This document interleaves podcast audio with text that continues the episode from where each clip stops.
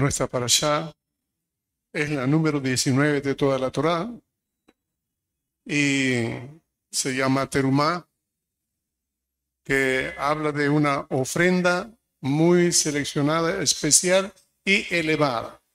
A diferencia de todas las ofrendas, diezmos, primicias que se daban al Señor, la terumá es una ofrenda muy, muy particular, que tiene la característica de ser seleccionada, aparte de los diezmos, aparte de las ofrendas diarias, aparte de las primicias, esta es una ofrenda selecta, especial, que es elevada, muy especialmente dedicada. Esta es lo que llaman terumá. No solamente tiene que ver para, en este caso, lo que Dios va a pedir es la edificación de un tabernáculo, sino también hay otras cosas muy específicas en que parte de la obra se requiere este tipo de ofrenda llamada terumá.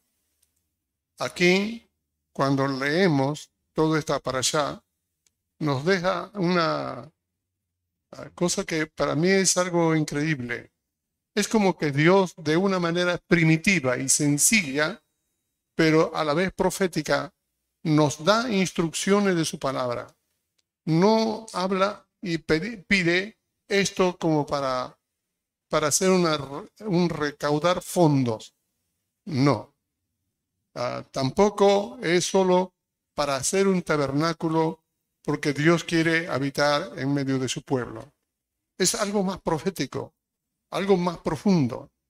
Y eso lo vemos en el transcurso de los años y de los siglos y en la venida del Mesías nos habla el autor de Hebreo cuál era el propósito de hacer este tabernáculo. Así que quiero enfatizar una de las cosas que a la luz de este pasaje nos dice. Ah, en primer lugar, Dios quiere habitar en su pueblo. Dice el versículo 8 del capítulo 25, me harán un santuario y yo habitaré en medio de ellos. Beazul misdas, betohan. Esta palabra Beazul li, la palabra li, en el hebreo es mi, pero más que un, pronombre personal, es algo más intrínseco. Es como decir, exclusivo, exclusivo mío. No es solamente para mí, es algo mucho más exclusivo, es algo más intrínseco.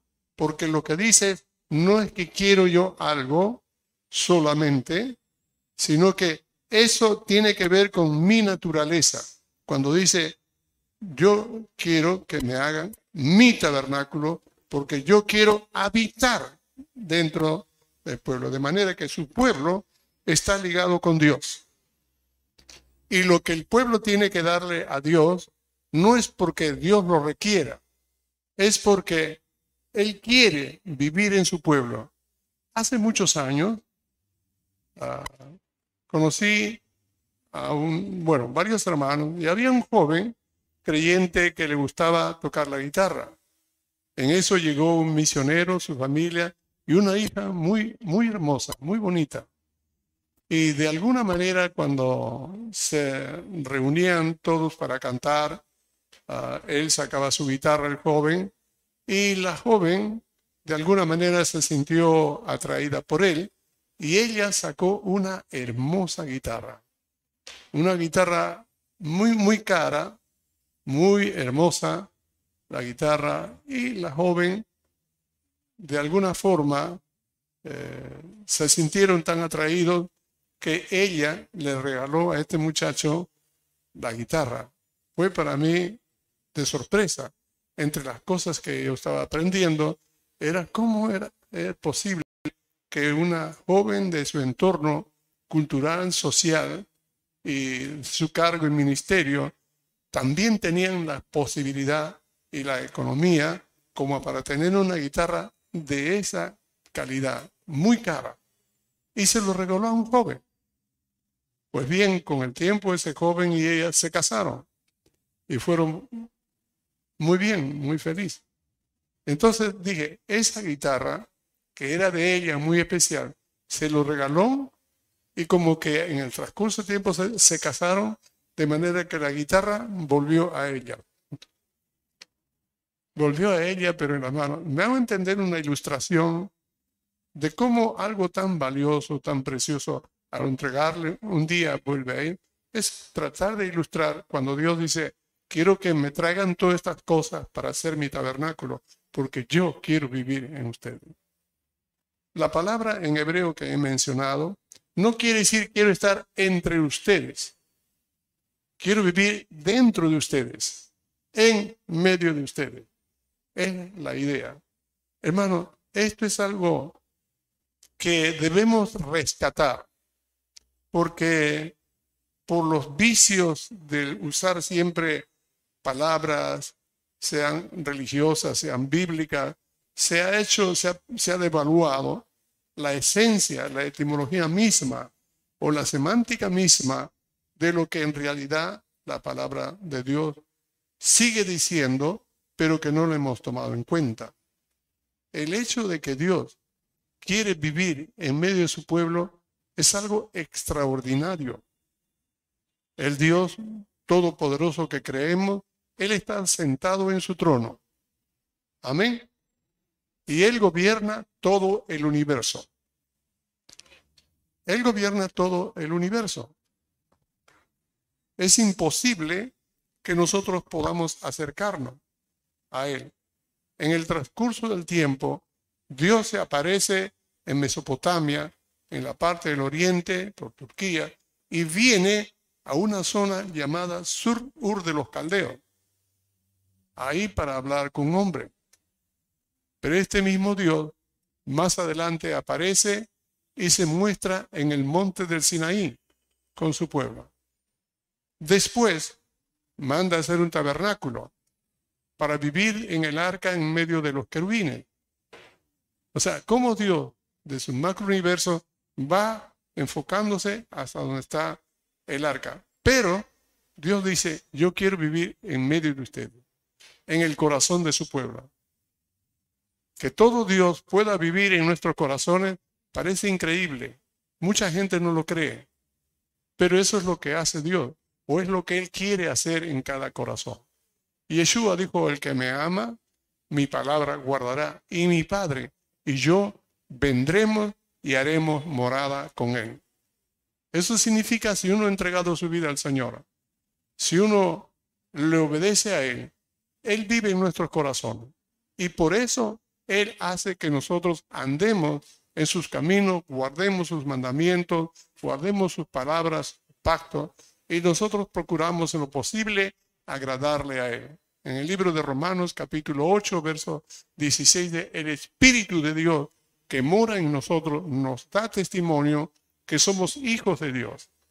El Espíritu de Dios nos guía, nos enseña, nos habla, porque no está al costado, no está fuera en los cielos, está dentro de nuestros corazones.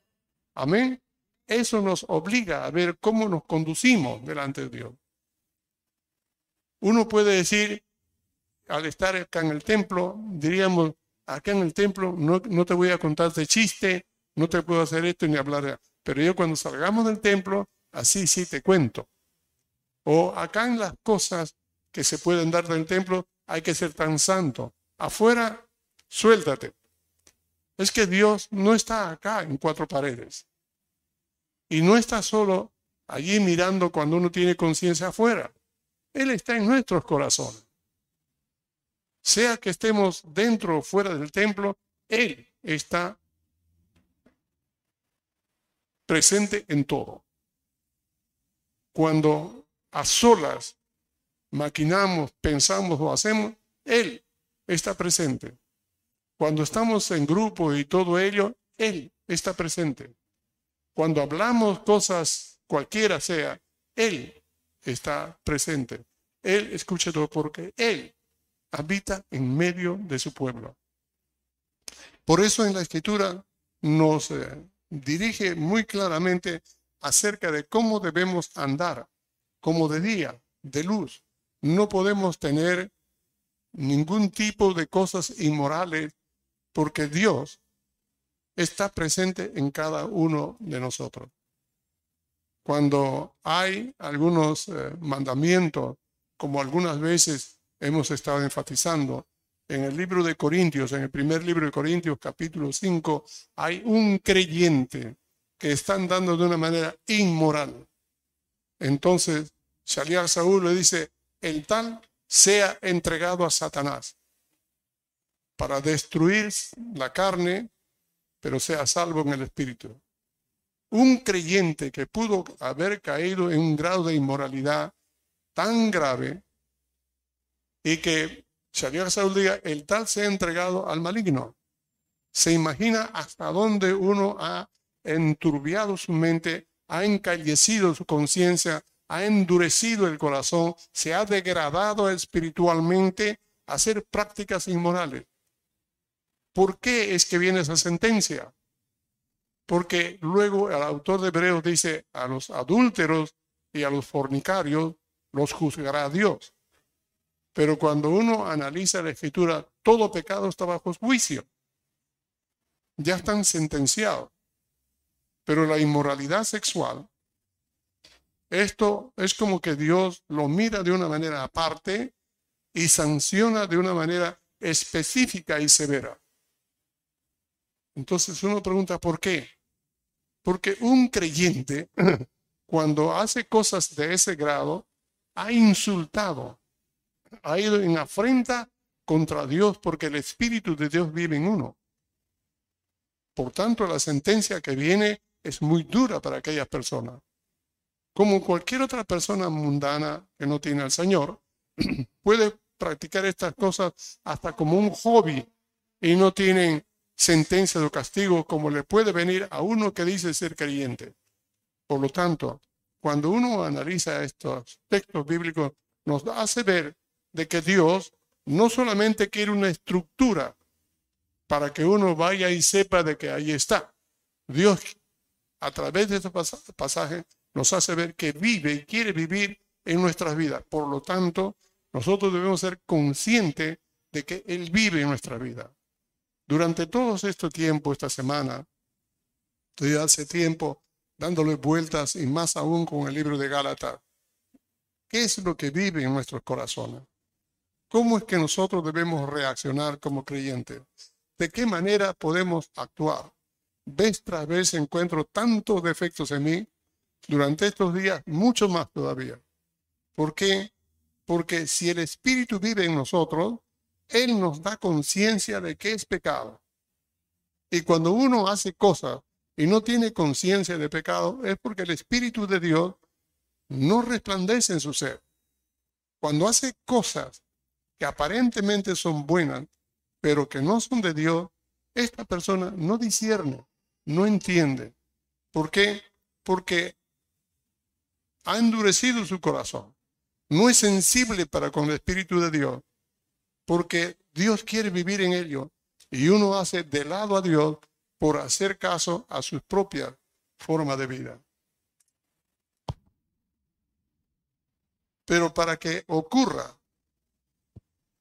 que Dios viva en nosotros, es necesario que nosotros podamos proporcionarle las condiciones que Él requiere. No solo Hashem pide que se traiga estas cosas valiosas, sino que también el pueblo quiere que Dios habite en medio de él. Por eso que cuando traen cosas para la ofrenda, traen más allá de lo debido. ¿Se ha dado cuenta? No es solamente Dios quien quiere. El pueblo de Dios, el pueblo de Dios sí lo quiere y por eso da más allá de lo debido. Nadie mezquina, ni un hijo de Dios mezquina. Tomo la ilustración de esta joven que dio su guitarra, yo que sé algo de guitarra, para mí es guitarra admirable y caro. Se lo dio, se lo regaló por amor, por lo que fuera, y el joven lo recibió con alegría, con sorpresa, con todo, pero porque ella expresó con todo su corazón algo que no midió la cantidad, el valor material. Él lo recibió y en todo, bueno, se casaron, son muy felices hasta ahora, Estoy hablando ya más de 40 años. Pero lo que quiero resaltar es cuánto valor puede tener una persona en las cosas que le pueda dar a Dios más de lo que pida. Y cuando uno mezquina es porque el corazón no está a par de un corazón agradecido o bendecido por Dios. Reunir todas las cosas que Hashem pide nos lleva a pensar en qué es en realidad lo que Dios quiere hacer con nosotros a través de estas instrucciones. Cada cosa que Dios pide son muy seleccionados específicamente. Ninguno de ellos es de carácter superficial o circunstancial. Todo lo que nos da, eh, pide, es muy seleccionado y específico. Cada una de estas cosas es muy valiosa y algunas de ellas son difíciles de encontrar, pero que de toda manera se tiene que entregar lo que Dios ha pedido. Lo que Dios ha pedido son cosas que no estaban en la imaginación del pueblo. Hay cosas metales, vegetales, animales, minerales o todas cosas de la creación que están ante nuestros ojos son las que Dios pide. Hay productos de animales limpios y productos de animales impuros. Todo ello trae para, se trae para lo que Dios ha pedido. Todos estos forman parte de las cosas que han de ser la formación o la construcción del tabernáculo. En el libro de Hebreos capítulo 9 nos habla cómo estas cosas que está pidiendo Hashem a todo su pueblo y que va a hacer el tabernáculo, todo ello son figuras de las cosas celestiales. De manera que cuando Dios en la eternidad ha hecho su plan, ha hecho un templo, un templo espiritual, un tabernáculo espiritual, y en el transcurso del tiempo llama a Moisés, junta al pueblo y le da una idea tópica, una forma de un visor de lo que Dios está haciendo en los cielos. Y ese tabernáculo es una figura de las cosas celestiales. Dice que es una sombra de los bienes venideros. Y la sombra siempre refleja el perfil de lo que es lo sólido. De manera que cuando uno lee, por ejemplo, el libro de Hebreos, el capítulo 9, el versículo 11 dice, pero estando ya presente el Mesías, sumo sacerdote de los bienes venideros, por el más amplio y más perfecto tabernáculo, no hecho de manos, es decir, no de esta creación. Versículos 23 y 24. Fue pues necesario que las figuras de las cosas celestiales, cosas celestiales, fuesen purificadas así, pero las cosas celestiales mismas con mejores sacrificios que esto. Quiere decir que si el tabernáculo con todas las cosas que ha pedido Dios tiene que ser purificado mediante sangre de sacrificios animales, las cosas celestiales, que estas cosas materiales refrescan, eh, reflejan, las cosas celestiales tienen que ser mucho más purificadas. ¿Qué le parece? Si nuestras vidas tienen que ser tratadas ahora en los cielos tiene que ser mucho más purificado por la sangre del Mesías. Versículo 24 dice, porque no entró el Mesías en el santuario hecho de mano, figura del verdadero, sino en el cielo mismo para sentarse ahora por nosotros ante Dios. En el libro de Juan, capítulo 2, versículo 19 hasta el 22, cuando Yeshua entra al templo y lo encuentra contaminado con toda la mentalidad de negocio, él agarra un azote y vuelca las mesas y con el azote arroja los animales, la gente que habían convertido el templo de Dios en una cueva de ladrones. Entonces vienen los fariseos y les preguntan, ¿con qué autoridad hace estas cosas? Y Yeshua respondió y les dijo, destruid este templo y en tres días lo levantaré. Miren, ese templo que Yeshua está hablando fue el resultado de lo que Dios pidió hacía miles de años con el tabernáculo. Durante muchos años el tabernáculo estuvo yendo con el pueblo en distintas partes, hasta que vino Salomón y construyó el templo. Y todas las cosas que hubo dentro del tabernáculo los colocó dentro del templo. Y ese templo era la casa de oración para todas las naciones. Lo habían convertido en una cueva de ladrones. Y Yeshua dijo, destruyan este templo y en tres días lo levantaré. Entonces los fariseos dijeron, en 46 años fue edificado este templo y tú en tres días lo levantarás. Mas él hablaba del templo de su cuerpo.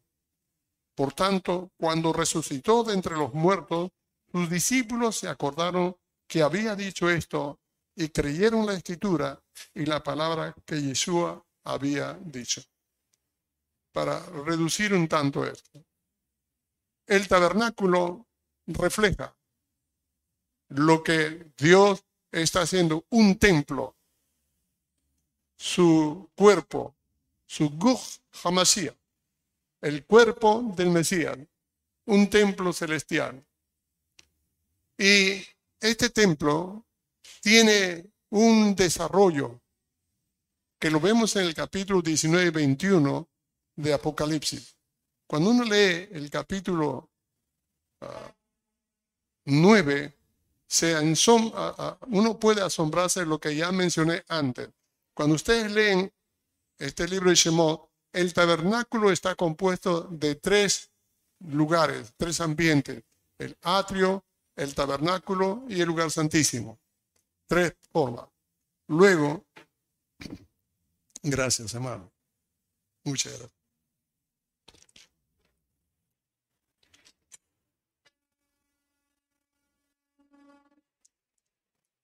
Cuando llegamos a Hebreos capítulo 9, vamos a encontrar el tabernáculo ya no consta con el atrio solamente consta del lugar santo y el lugar santísimo.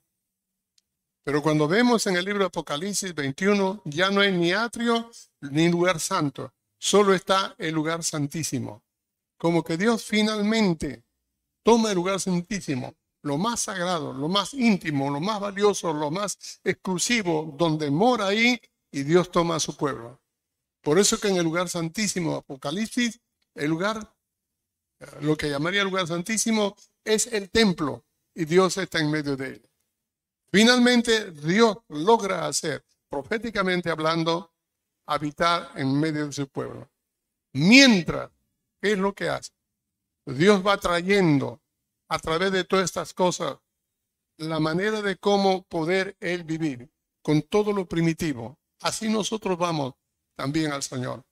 Las cosas que volvemos al punto, es, Dios quiere vivir dentro de su pueblo, pero su pueblo tiene que brindar las condiciones.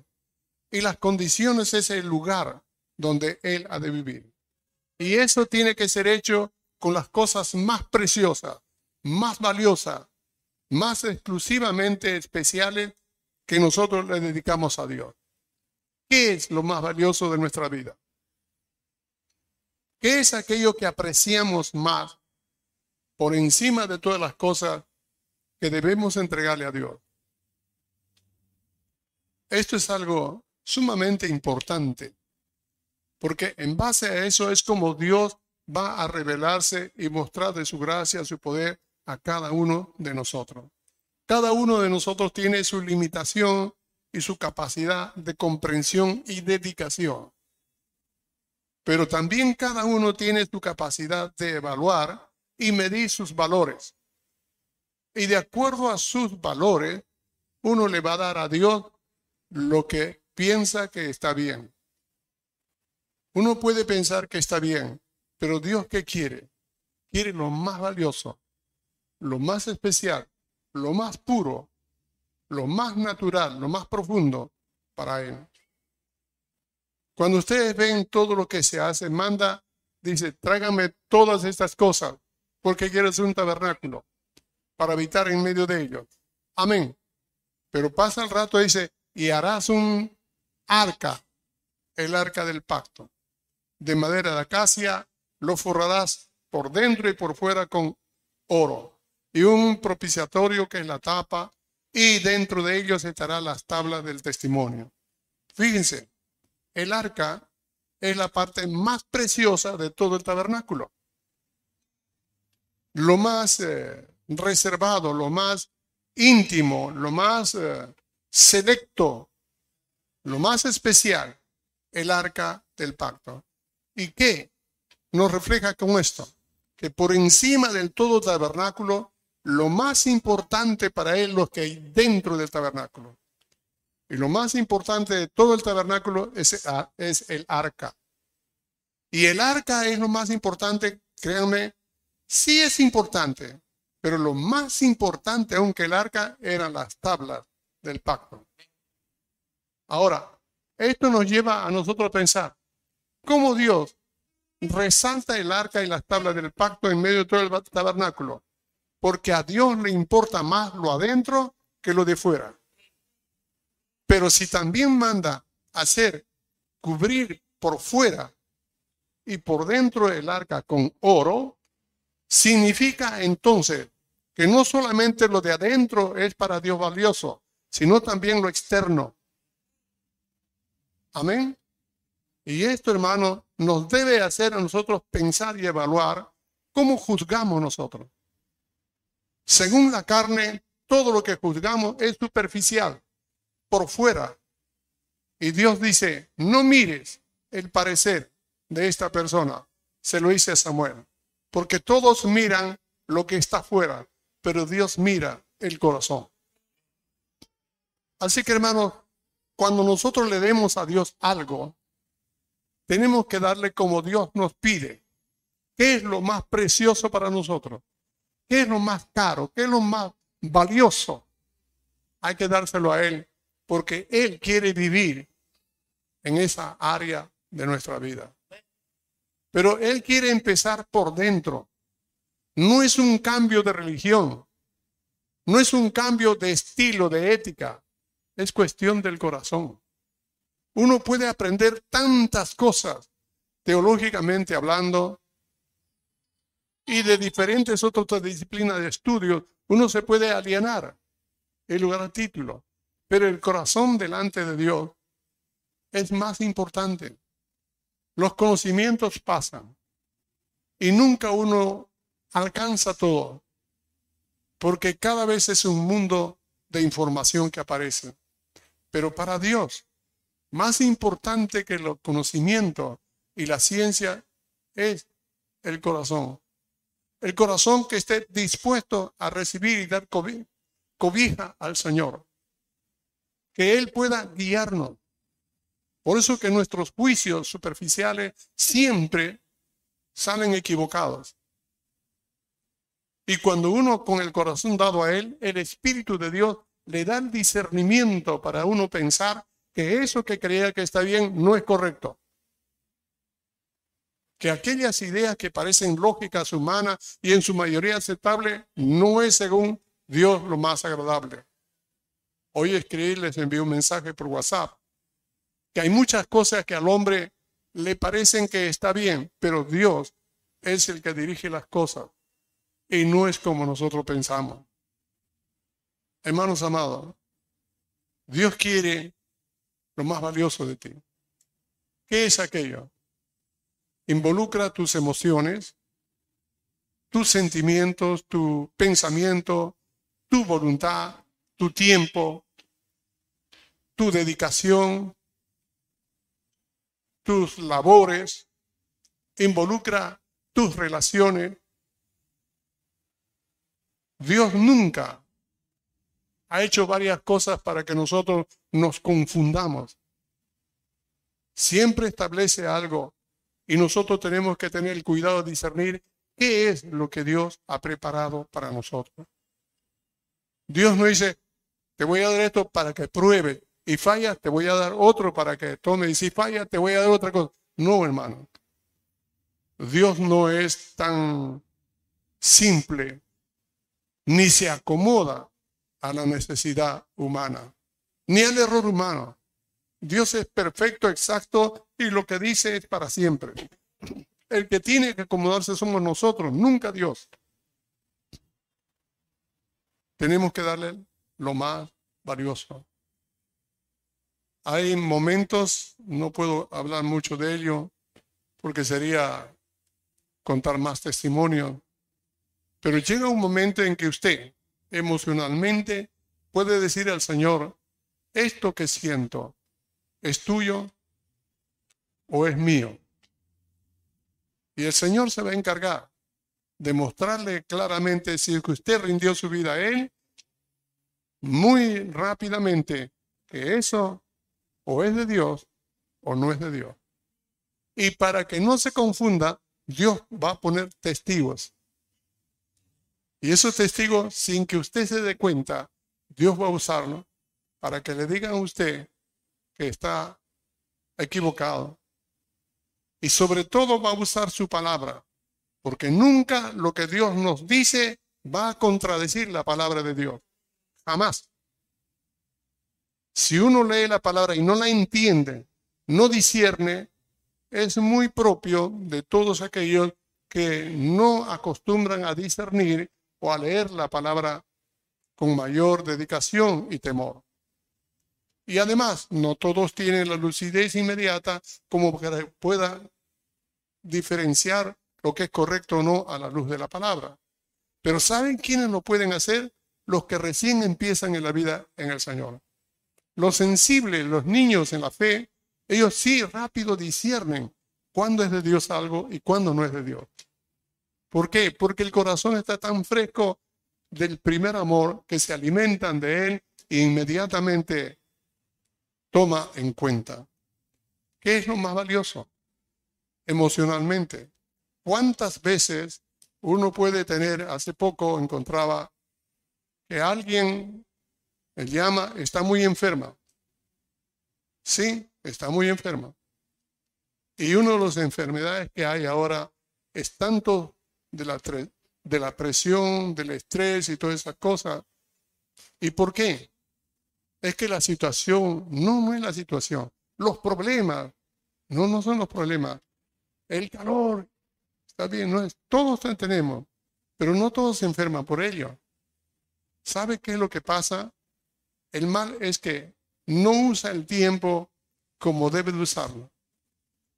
El tiempo, lo más importante que debe de hacer es tomarlo y alimentarse de un recurso espiritual es la palabra de Dios. Si no toma tiempo para leer la palabra, prepárese cuando vengan los problemas. Lo van a hacer pedazos. Y va a ir al médico y le va a gastar hasta los últimos sencillos que tiene. Y va a tomar pastillas y todos los medios. ¿Por qué? ¿Sabe por qué? Porque nunca quiso darle importancia a la palabra de Dios. Se informan más de testimonio, de informaciones periodísticas, de noticias de que allá, de chisme de todas cosas, pero cuánto de la palabra se alimenta diario. Esa palabra es la que le va a dar el recurso, la fortaleza, el poder, para que cuando vengan los problemas no lo hagan pedazos. Así es. Y hay creyentes que vienen asustados, angustiados, no pueden dormir, toman pastillas para diferentes cosas neuróticas. ¿Y por qué? Porque no han aprendido a confiar en Dios y en su palabra. Uno, ¿por qué? Porque el tiempo que tiene es para él o para ella, como si no tuviera otra oportunidad que ello. Que en ese tiempo quiere aprovechar al máximo, al máximo según su opinión y gusto. ¿Sabe por qué? Porque esa área de su vida no ha dado a Dios. Por lo tanto, Dios no tiene oportunidad en libertad de obrar en esa parte. ¿Y qué es lo que Dios hace? Permite que esta persona sufra más hasta que se dé cuenta que Dios ya le advirtió. Le advirtió hace tiempo, miles de años con su palabra. Confiemos en Él. Usemos bien el tiempo. Escudriñar las escrituras. Alimentarse porque ellas nos darán a nosotros el poder para poder cambiar las cosas. Puede ser nuestras actividades. Hay personas que dedican a hacer solamente cosas. No quieren leer la palabra, no quieren estudiar porque han descubierto que tienen que hacer muchas cosas y hacen cosas como hormiga. Esto, aquello y lo otro, por aquí, por allá, más acá, más allá, en lo que fuera. No descansa. Y porque están haciendo ese, no tienen tiempo ni para orar, o piensan que ora, o leen la palabra, ya con eso han cambiado. Y como están haciendo cosas, no están teniendo el tiempo de pecar haciendo cosas inmorales. Sí, no están haciendo cosas inmorales, no están haciendo cosas malas, están haciendo cosas buenas para servir, para hacer todo. Pero ¿cuánto le da a Dios del tiempo? Muchas veces lo hacen para impresionar, para que otros lo admiren, para que otros lo feliciten. El ego no ha sido entregado al Señor. El Mesías no vive juntamente con el crucificado. Él sí se va a la cruz, pero no está como crucificado el Mesías. ¿Sabe cómo está? Va a la cruz y se recuesta ahí. Por eso alguien dijo en forma de broma, toma tu cruz y sígueme. Ellos deben tomar la cruz y ser crucificados en él. Ahora bien, puede haber muchas otras cosas, no solamente actividades buenas o malas, pero tenemos que entregárselo a Él. No significa que cuando uno entrega su vida al Señor ya no hace nada. Ahora hace mejor las cosas. Porque ahora cuenta con el Señor en Él, que le hace a través del Señor hacer todas las cosas imposibles a los ojos humanos. El tiempo, nuestro romance, nuestra relación debe ser de acuerdo a la voluntad de Dios. Y Dios nunca nos dice, para ti vas a tener tres, cuatro maridos. En el quinto será lo máximo, el tercero. Esa es una aberración, una barbaridad. Pensar de que Dios te va a dar varias mujeres o varios hombres. Esa área de su vida está alimentándose de una carnalidad que no permite que el Señor habite en su vida. Pero ¿acaso las emociones malas? No, es buena. Dios lo ha creado, por lo tanto es valioso, pero hay que entregarse a Él. Para que Dios habite en medio. ¿Qué pasa cuando Dios habita en nosotros? Es algo increíble. Lo primero que uno se da cuenta es que Dios empieza a darle un sentido de vida correcta a aquel creyente. Empieza a valorar las cosas de la vida en su sentido exacto. No mira en comparación al valor que el mundo le da. Empieza a actuar en base al valor que Dios da a las cosas. Y como Dios ha creado todas las cosas en su sentido perfecto y equitativo, así que cuando uno actúa, actúa ajustado a todas las reglas y nada le es malo. Por el contrario, empieza a llevar fruto en su vida diaria. En segundo lugar, cuando Dios habita en medio nuestro o en nuestros corazones, Dios hace su obra a través de nosotros. Lo que parece increíble para el mundo, Dios lo hace posible no importa quién sea en su lugar, en su vida y en su capacidad de pensamiento. Hasta el más simple, cuando permite que Dios opere en su vida, Dios hace cosas que nadie más puede hacerlo a través de él. Cuando Dios habita en medio nuestro o en nuestros corazones, siempre hay luz, hay vida, hay paz. Eso no significa que no va a encontrar problemas. Los va a encontrar a cada rato porque este mundo está en problemas. Pero el que permite que Dios viva en su corazón, entonces todos los problemas no son problemas. Se convierten en la oportunidad para que Dios le ayude a salir en victoria. Cuando Dios habita en nosotros, entonces nosotros somos aquellos instrumentos que Dios utiliza para alumbrar este mundo de tinieblas, ser luz en este mundo. Ser sal en esta tierra, darle gusto a la vida. Hay personas que caen no tan agradables. Y eso también es un poco confuso. Según la carne, algunas personas nos chocan. Y los que tienen lleno del Espíritu de Dios, algunos se sienten gozosos y algunos se sienten mal. ¿Por qué? Porque este hombre es un testimonio de muerte para uno. ¿Qué significa? Este tiene una vida que uno no tiene y se da cuenta que uno no tiene lo que él tiene. Por eso para el mundo nosotros somos un olor de muerte, porque el muerto está muerto. Pero el que tiene la vida de Dios está vivo. Y cuando uno mira, pero yo también creo en, en el mismo Dios que él cree, yo también leo la Biblia, sí, pero en él Dios habita. En uno habita religión y religión no es Dios.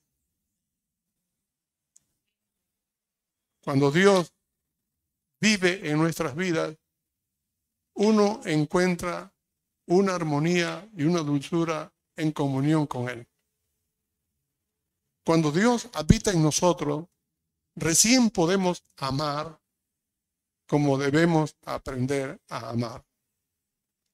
Y empezamos a amar de la manera que es necesario. A veces confundimos amor con las emociones y las emociones son engañosas. Y cuando uno se guía por las emociones pensando que, pensando que tiene amor, se equivoca muchas veces. El amor es más que la emoción. La emoción dura momentáneamente, es cambiable, pero el amor es firme y no es sensibilidad. El amor es un poder increíble que no se altera. Así venga el odio, la amargura, el rencor, no se inmuta.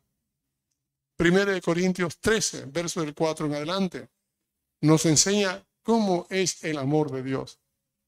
Es una fuerza sobrenatural que ayuda a cualquier presente, a cualquier persona, a descubrir la oportunidad de vivir conforme Dios nos da.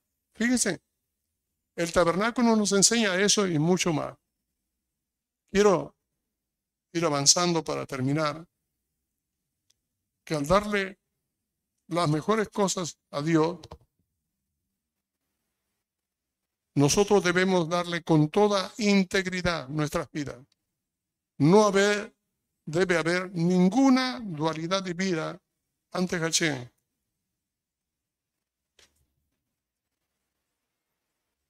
Cuando leemos estos capítulos en la parashá, involucra la Haftarah.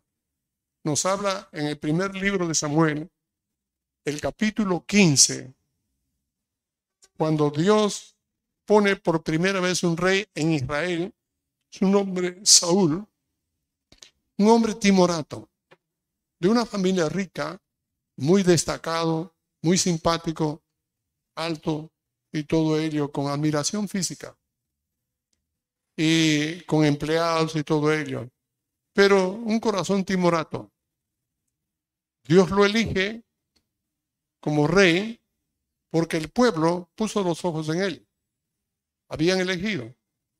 Y Dios cambia el corazón y lo vuelve un poco valiente para obedecer. Mientras él empezó la vida así con cierto temor y a obedecer a Dios, él iba prosperando. Fíjese, empezó supuestamente bien, pero pasó el tiempo, se asentó como rey. Dice la palabra de Dios de una manera que me dejó pensando.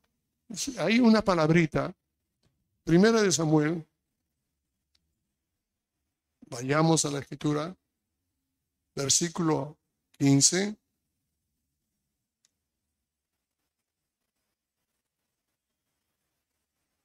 Dios le manda a Samuel diciendo, dile esto a Saúl. Versículo del 15, versículo 12, le dice Samuel a Saúl, así ha dicho Adonai de los ejércitos, yo castigaré lo que hizo Amalek a Israel al oponérsele en el camino cuando subía de Egipto. Después hiere a Amalek destruye todo lo que tiene y no te apiades de él. Mata a hombres, mujeres, niños y aún los de pecho, vacas, ovejas, camellos y asnos. Fíjese esa ley, ese mandato. Destruye lo que tiene allá con vida. Hombres, mujeres, niños, niñas y aún los de pecho, vacas, ovejas, camellos y asnos. Todo ello estaba contaminado por los amalecitas. Los amalecitas o Amalek eran una raza de gente odiosa, eran sumamente arteros, eran traidores, eran gente acostumbrada a lo malo. Y una de las traducciones de Amalek significa perro que lame. Y así refleja un poco cómo era la actitud de ellos y cómo ellos trataron a Israel a traición y mataron. Y Dios le dice, destruyelo. Entonces Saúl junta 20 mil hombres, o más de 20 mil hombres, para destruirlo, y 10 mil hombres de a pie. Y dice el versículo 7, y Saúl derrotó a los amalecitas desde Avila hasta llegar a Shu, que está al oriente de Egipto. Y tomó vivo a Agar, rey de Amalek, pero a todo el pueblo mató a filo de espada. Y Saúl y el pueblo perdonaron a Agar y a lo mejor de las ovejas y del ganado mayor, de los animales engordados, de los carneros y todo lo bueno, y no lo quisieron destruir, mas todo lo que era vil y despreciable destruyeron. Cuando Dios ve esto, lo manda a Samuel y dice, me pesa haber puesto por rey a Saúl, porque se ha vuelto en pos de mí. Miren las palabras.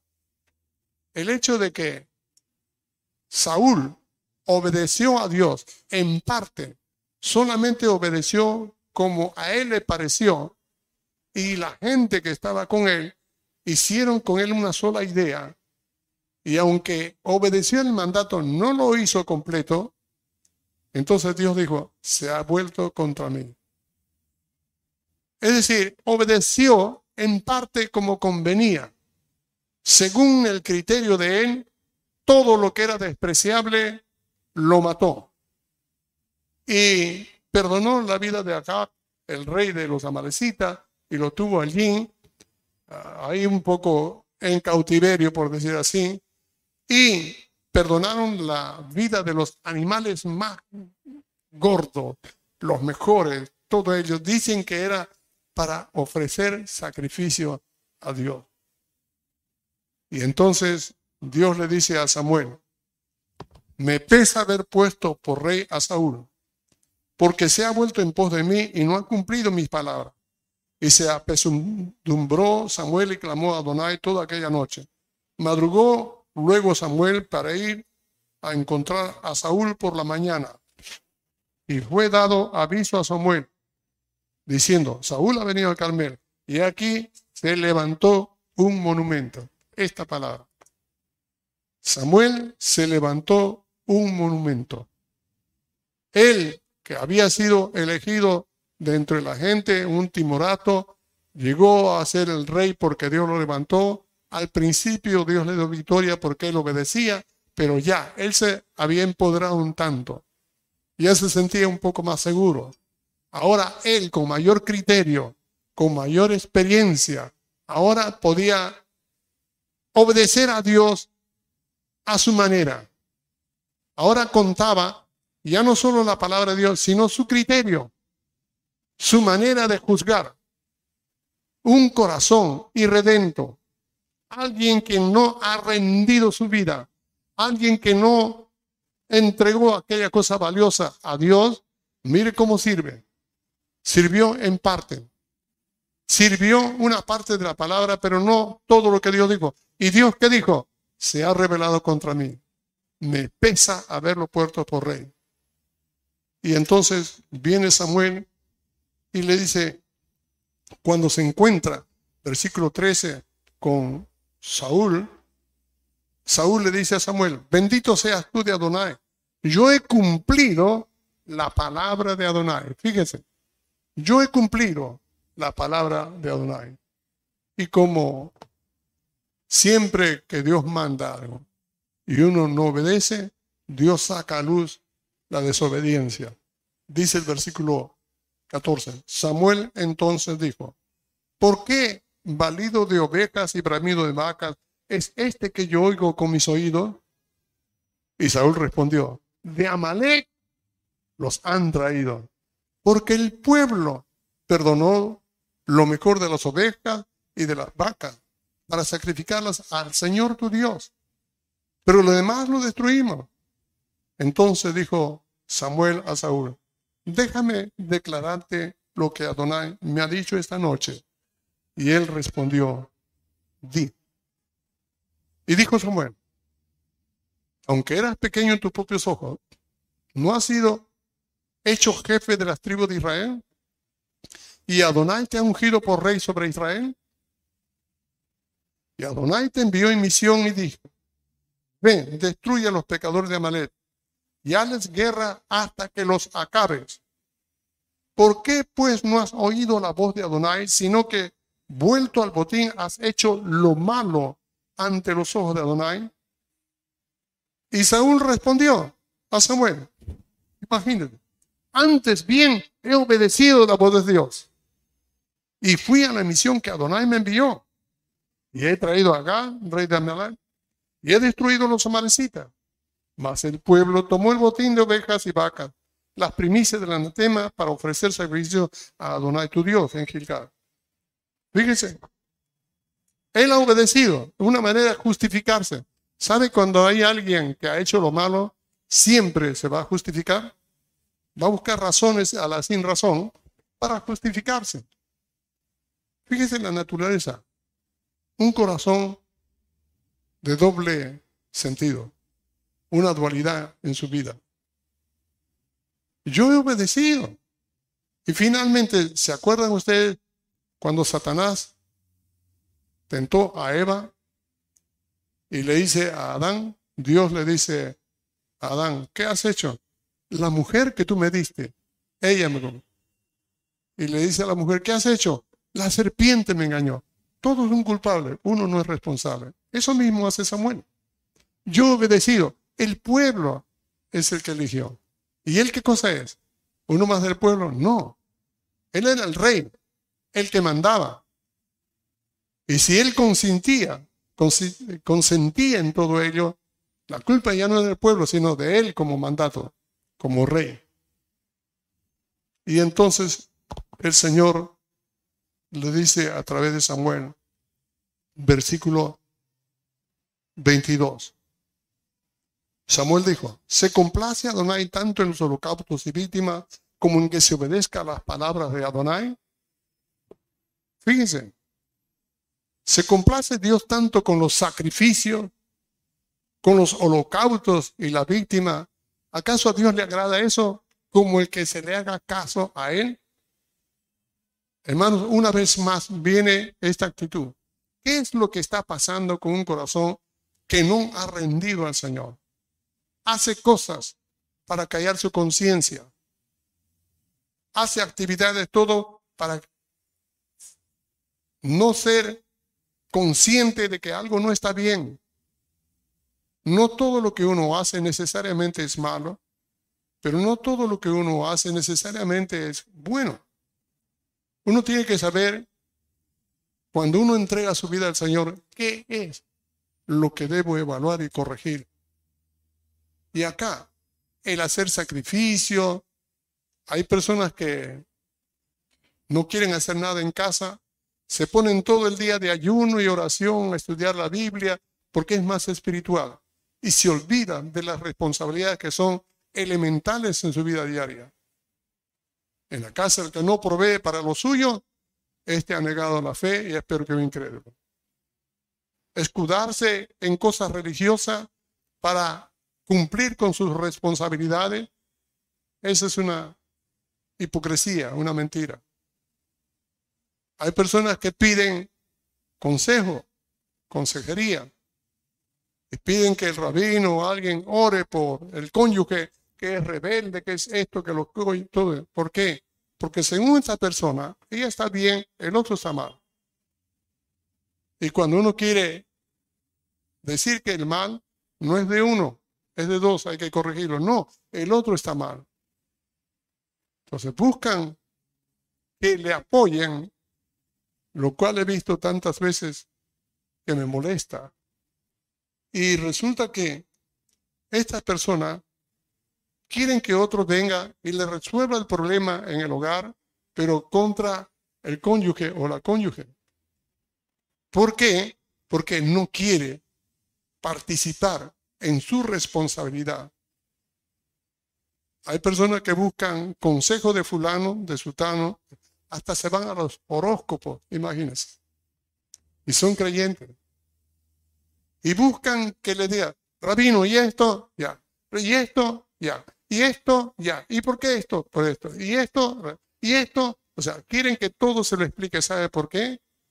Porque un corazón no está dispuesto a estudiar la palabra de Dios y entender lo que quieren que todo se lo hagan fácil. Así hay cónyuges que culpan a la familia, al cónyuge. Pero en la palabra de Dios le dice qué es lo que debe ser el cónyuge. Si hay algo malo en el hogar, hay que tocar el esposo, cómo está tratando en el hogar a su esposa, a sus hijos. Pero también hay mujeres que necesitan entender en la escritura cómo tratar al marido. Hay escrituras que nos dicen, si el marido es duro de creer en el Señor, la conducta de la mujer creyente es lo que va a usar Dios para cambiar y salvar al marido. ¿Qué le parece? no es tanto la oración, es la actitud y los actos y la forma de vivir en el hogar que va a hacer que Dios obre en la vida de los cónyuges. Bueno, quiero dejarlo ahí esa parte solo para resaltar un hecho. Dios quiere que le demos lo más valioso, lo mejor de nuestra vida. Él quiere habitar en medio de nosotros. Él quiere hacer algo maravilloso como ya está en el templo celestial por medio de la obra del Mesías. Pero Él pide que nosotros le demos lo mejor. Y en medio de ellos está nuestra transparencia frente a Dios. Porque mientras no seamos honestos delante de Dios, mientras no brindamos nuestra vida, fortaleza y cosas de valores en nosotros delante de Dios, vamos a tener un problema, una de vida esa vida va a engañarnos. Porque vamos a pensar que siendo creyentes lo que hacemos según nuestras ideas estarán bien. Y si nosotros estamos equivocados, lo que estamos creyendo que está bien será un error. Y vamos a tener resultados tristes. Porque nadie puede detener las consecuencias de una mala actitud. La misma persona va a tener que sufrirlo. Por esa razón, hermano, así como Saúl, que creía que por su capacidad, por ser rey, por su inteligencia, por su poder, por su experiencia, creía que podía manejar las cosas de Dios, fue desechado. ¿Sabe cómo termina la historia de Saúl? Dice en el capítulo 15 del primer libro de Samuel, versículo 34, y de esta manera. después que Samuel le dice a Saúl, Dios te ha desechado. Dios ha roto tu reino. Dios ha levantado otro mejor que tú. Ya no más serás rey. Versículo 34. Se fue luego Samuel a Ramá. Y Saúl subió a su casa en Gabá de Saúl. Y nunca más, nunca después vio Samuel a Saúl en toda su vida. Mire cómo termina. Y Samuel lloraba a Saúl. Y Adonai se arrepentía de haber puesto a Saúl por rey sobre Israel. Saúl, un joven elegido para ser rey, bendecido por Dios, guiado por Dios a ser un gran rey. Pero fíjense, siendo elegido, siendo rey, siendo del pueblo de Dios, siendo llamado por Dios, fíjense cómo el corazón terminó. ¿Por qué? Porque no hemos rendido esas cosas delante de Dios, lo que nosotros valoramos. Hermano, a mí me tocó hacerlo. Hay muchas cosas, tantas cosas en mi vida, pero que las primeras veces han sido llantos con lágrimas de sangre, pero me han servido para liberarme de muchas cosas que ustedes no imaginan. Y por esa razón es mi carga, mi deseo de que usted no quede herido ni lastimado más con sus propias decisiones por creer que está bien y no haber entregado a Dios su vida. En el libro de Mateo, capítulo 6, versículo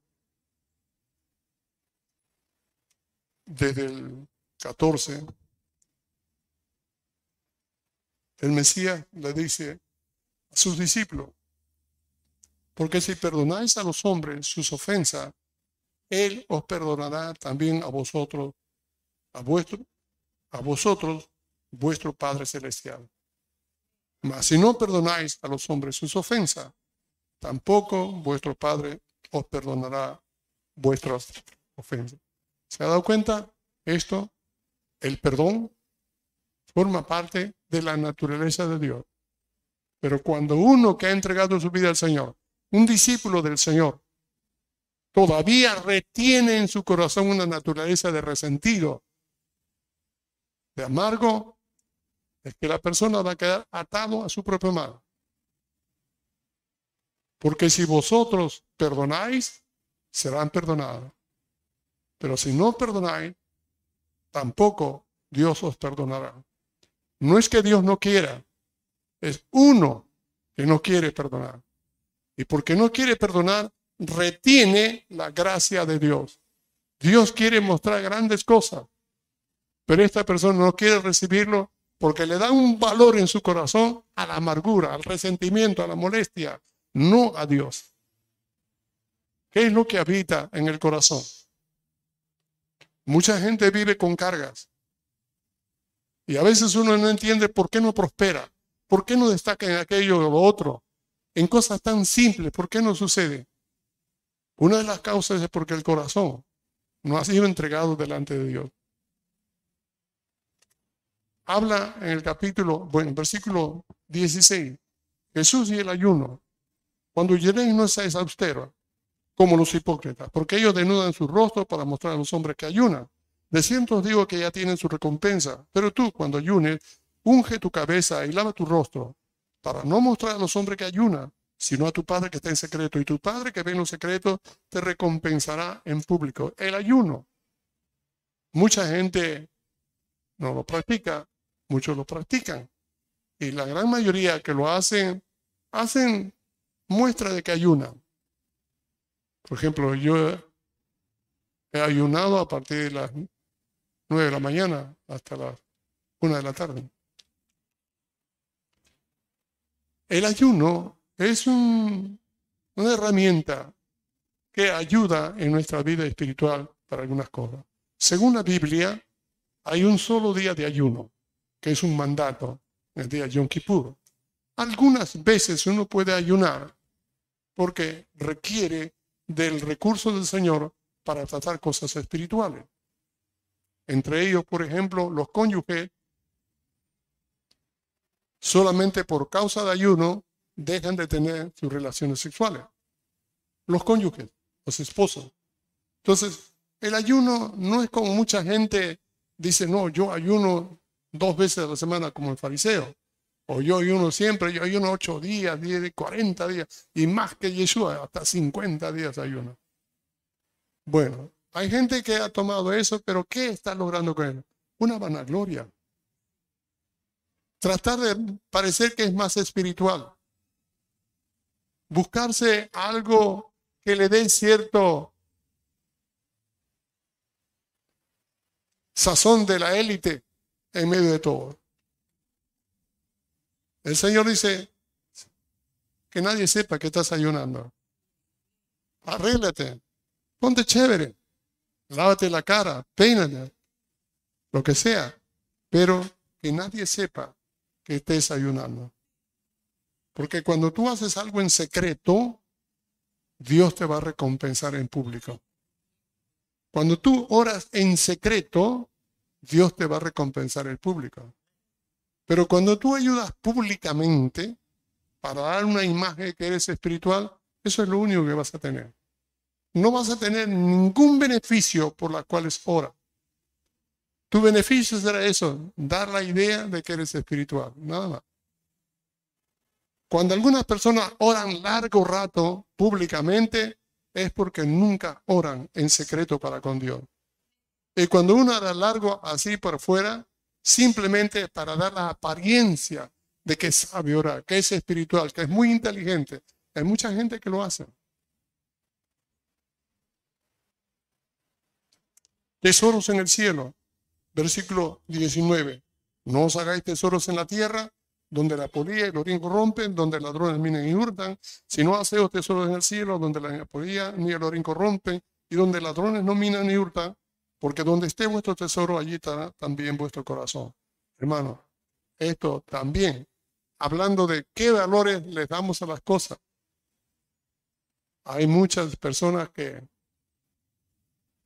aman tanto las cosas o el dinero, y eso es lo que viven, pensando en que cómo tener más dinero, cómo no se le va a acabar el dinero, cómo retener las cosas para hacer. Hermano, no es que el dinero sea malo, el dinero no es malo, no tiene en sí un valor moral. El, dinero sirve para todo o para muchas cosas buenas. Lo que está mal no es el dinero. Algunas personas dicen que para ser creyente hay que ser pobre, no tener nada, en ninguna manera. El amor al dinero, eso es lo malo. Porque le pone toda la confianza el corazón. ¿Qué? a la palabra, pero al dinero, a lo material, y no a la palabra de Dios. Por lo tanto, Yeshua dijo, eviten descargar su confianza en el dinero en la riqueza, porque acá no va a durar. Muchos se van a robar las cosas y la riqueza que tienen. Y todo lo que está viendo acá del, de este capítulo 5, 6, 7 de Mateo nos habla de lo que es más importante en mente, más importante, valor de las cosas de Dios que las cosas de este mundo. No significa que las cosas del mundo no valen, valen, porque Dios lo creó. Pero más importante que afanarse en las cosas es confiar en el Señor y darle la gloria a Él. Por eso les dice en el capítulo 6, versículo 33, más busca primero el reino de Dios y su justicia. O sea, el reino de Dios, la gracia de Dios, la bendición de Dios, la presencia de Dios y lo que Dios espera de nosotros justamente porque justicia es lo que Dios quiere y misericordia. Que todas las demás cosas materiales te van a venir de añadidura y no solamente es que uno busca al Señor y cosas por el estilo, y que Dios por eso te va a venir. En realidad no es que por eso te va a venir, sino que cuando uno hace lo que es correcto, ama al Señor, actúa y trabaja de la manera que es correcta. De manera que buscar el reino de Dios y su justicia no significa que no debo de hacer nada, que no debo de trabajar, que no debo de estudiar. Aquellas cosas que es necesario para poder vivir en la vida y tener cierta holgura. Uno lo debe que Dios va a agregar todo aquello con que el hombre se afana. La comida, el vestido, la salud, las cosas. ¿Qué es más importante? La vida, más que la ropa y el alimento. Pero cuando uno tiene al Señor, se equilibra, se ajusta. Una persona, sobre todo un hombre, si no trabaja, se muere, se insulta, se, se, siente inútil, parásito. Cuando trabaja, cobra dignidad, un ajuste en su vida. Como que tiene sentido para vivir porque trabaja. Porque Dios lo hizo así. Creó la tierra incompleta y Dios lo hizo al hombre casi incompleto para que al trabajar la tierra, la tierra produzca mejor. Y cuando la tierra es trabajada por el hombre, el hombre se sienta mejor y disfrute la creación. Así, una simple muy increíble, una, una mezcla. Todo tiene sentido en el Señor. Todo. Por eso, hermanos amados, fíjese cómo el solo hacer el templo o el tabernáculo nos lleva a tantas cosas, entre las cuales entregar lo mejor de nosotros para Él. Que Él quiere vivir en nosotros. Y cuando vive en nosotros, recién nosotros viviremos como Él quiere que vivamos no tener doblez en nuestra manera de pensar, aprender a disciplinar nuestra mente conforme Dios quiere que lo hagamos y no manejar las escrituras confiando en nuestra supuesta madurez. Hermanos, con los años que tengo no son muchos, siguiendo y sirviendo al Señor, ya voy a llegar casi a 50 años. Y créanme, todavía sigo siendo torpe. Pero les animo a que ustedes no incurran en la tontería de pensar que de acuerdo a nuestra experiencia y madurez podamos creernos mejores que los consejos de Dios. Que Él sea nuestra razón, que sus palabras sean nuestra regla, sus pensamientos sean los nuestros. Amén. Vamos a orar. En el nombre de tu Hijo Yeshua te damos gracias, Padre eterno, por tu palabra, por tu bendición, por tu gracia. Gracias por estos momentos. Bendícenos. En el nombre de tu Hijo Yeshua te damos gracias por todo. Amén. Amén.